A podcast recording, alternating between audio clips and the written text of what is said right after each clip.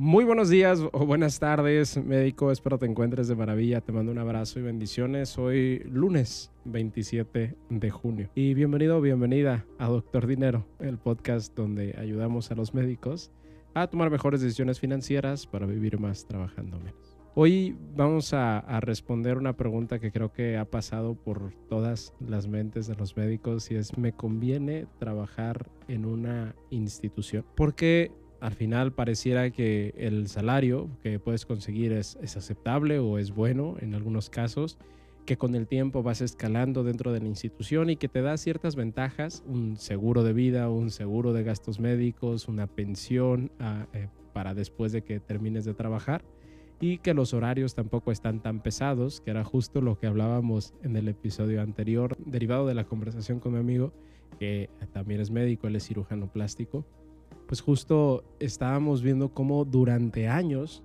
los médicos solían estar básicamente buscando diferentes formas de, estar trabajando, de estar generando ese dinero mientras obtenían la llamada plaza, que es como un contrato ya de por vida en esta institución.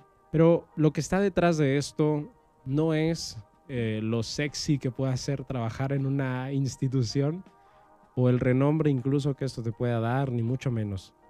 En el fondo, lo que están buscando la mayoría de médicos, y tal vez sea tu caso, es tener resuelto su futuro. Pero la realidad es que así como están evolucionando todas las demás empresas, se está ya limitando las pensiones porque no es negocio. Y eso te lo digo porque las pensiones nacieron como un incentivo para impulsar a las personas a quedarse en una empresa trabajando toda su vida, pero era porque cuando se crearon, en la época de los recién eh, nacidos baby boomers, en esta época las personas estaban teniendo en cada generación más hijos que en la anterior. Veníamos de una guerra y de, varias crisis anteriores. De modo que era lógico pensar que si tú como padre estabas trabajando y tenías dos o tres hijos, ese exceso de población iba a cubrir tu pensión vaya, y las de las personas de esa generación, porque había más personas trabajando, cubriendo ese salario. Las personas también vivían menos años. Pero ahora en la ecuación se ha ido a la inversa, digo, no era sostenible, así como un esquema Ponzi, una pirámide, no podíamos nacer al infinito y no podía cada generación tener más hijos que la anterior.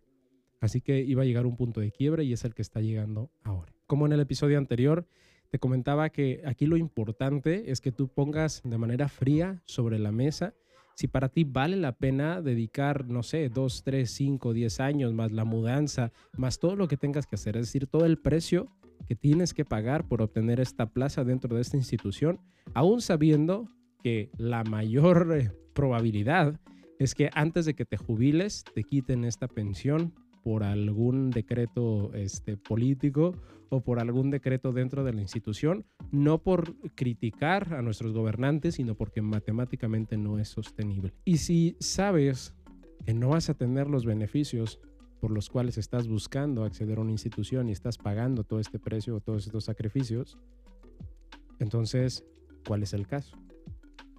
Digo, si en realidad te gusta, te, te llama la atención trabajar aquí, adelante. Pero te lo estoy poniendo sobre la mesa porque aunque suena feo, esa es la realidad a la que te estás enfrentando hoy. Necesitamos tomar como nuestra propia responsabilidad nuestro futuro financiero, no como responsabilidad de una institución o de un hospital o de una farmacia o de alguien más. Lamentablemente las personas que dirigen todas estas instituciones rara vez están capacitadas en el ámbito financiero como para tomar decisiones financieras por ti. Entonces, lo único que te resta es empezar a prepararte tú y dar esos pequeños pasos hacia tu futuro para que no lo dejes en manos de nadie. Como lo mencionaba en el episodio anterior, la mejor forma que nosotros hemos encontrado para asegurar nuestro futuro ha sido la bolsa de valores y también una pequeña parte en cripto. ¿Por qué?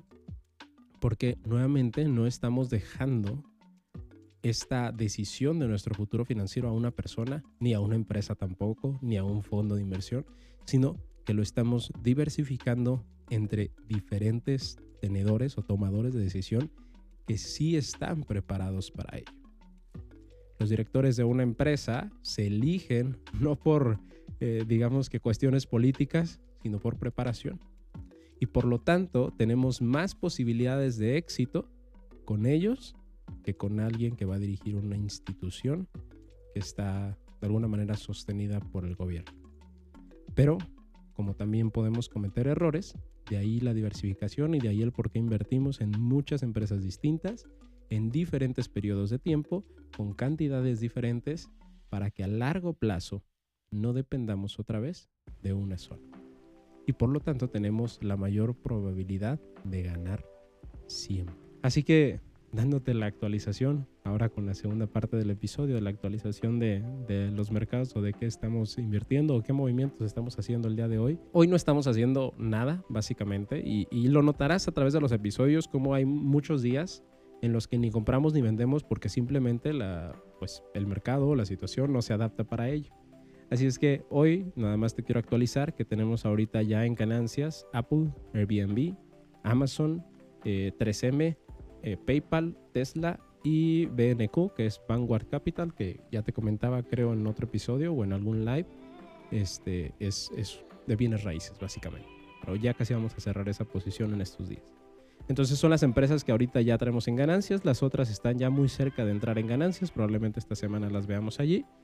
Tampoco veo oportunidades de compra muy atractivas. Por la mañana recién abrió el mercado, sí pudo haber dos o tres empresas que estaban en buena posición, pero ya ahorita ya empezó a subir, así es que ya no, no tenemos. Eh, desde mi punto de vista, si yo ahorita tuviera dinero listo para invertir y fuera la primera vez, si no tuviera ninguna empresa comprada, aún así me esperaría probablemente la siguiente semana hasta ver, digamos que una, una caída un poquito más, más fuerte eh, para empezar a hacer mis primeras compras. En los niveles en los que está ahorita el mercado, no me gusta ni comprar ni vender. Estoy esperando vender, pero yo creo que a lo mejor esta semana alcanzo a vender algunas posiciones y como ya te lo comentaba, volver a recomprar la siguiente semana o a comienzos del otro mes. Esa es la actualización.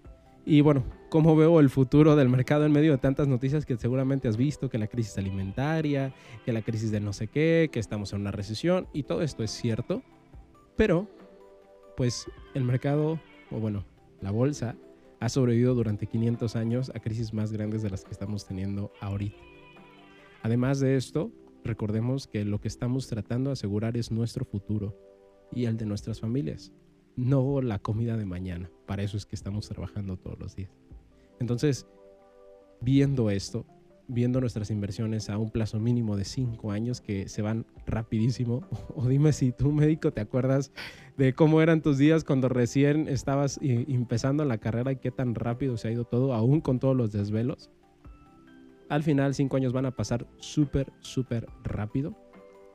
Y en cinco años podemos ya tener un portafolio, un patrimonio lo suficientemente grande y sostenible para poder comenzar a sentir tranquilidad y que no pasen 30 o 35 años en una institución para ver si te jubilan y para ver con cuánto te, van a jubilar, sino que tú por haber tomado la responsabilidad, esos resultados, esos frutos los obtienes más o menos 30 años antes de lo que una institución dirigida por quién sabe quién te puede ofrecer.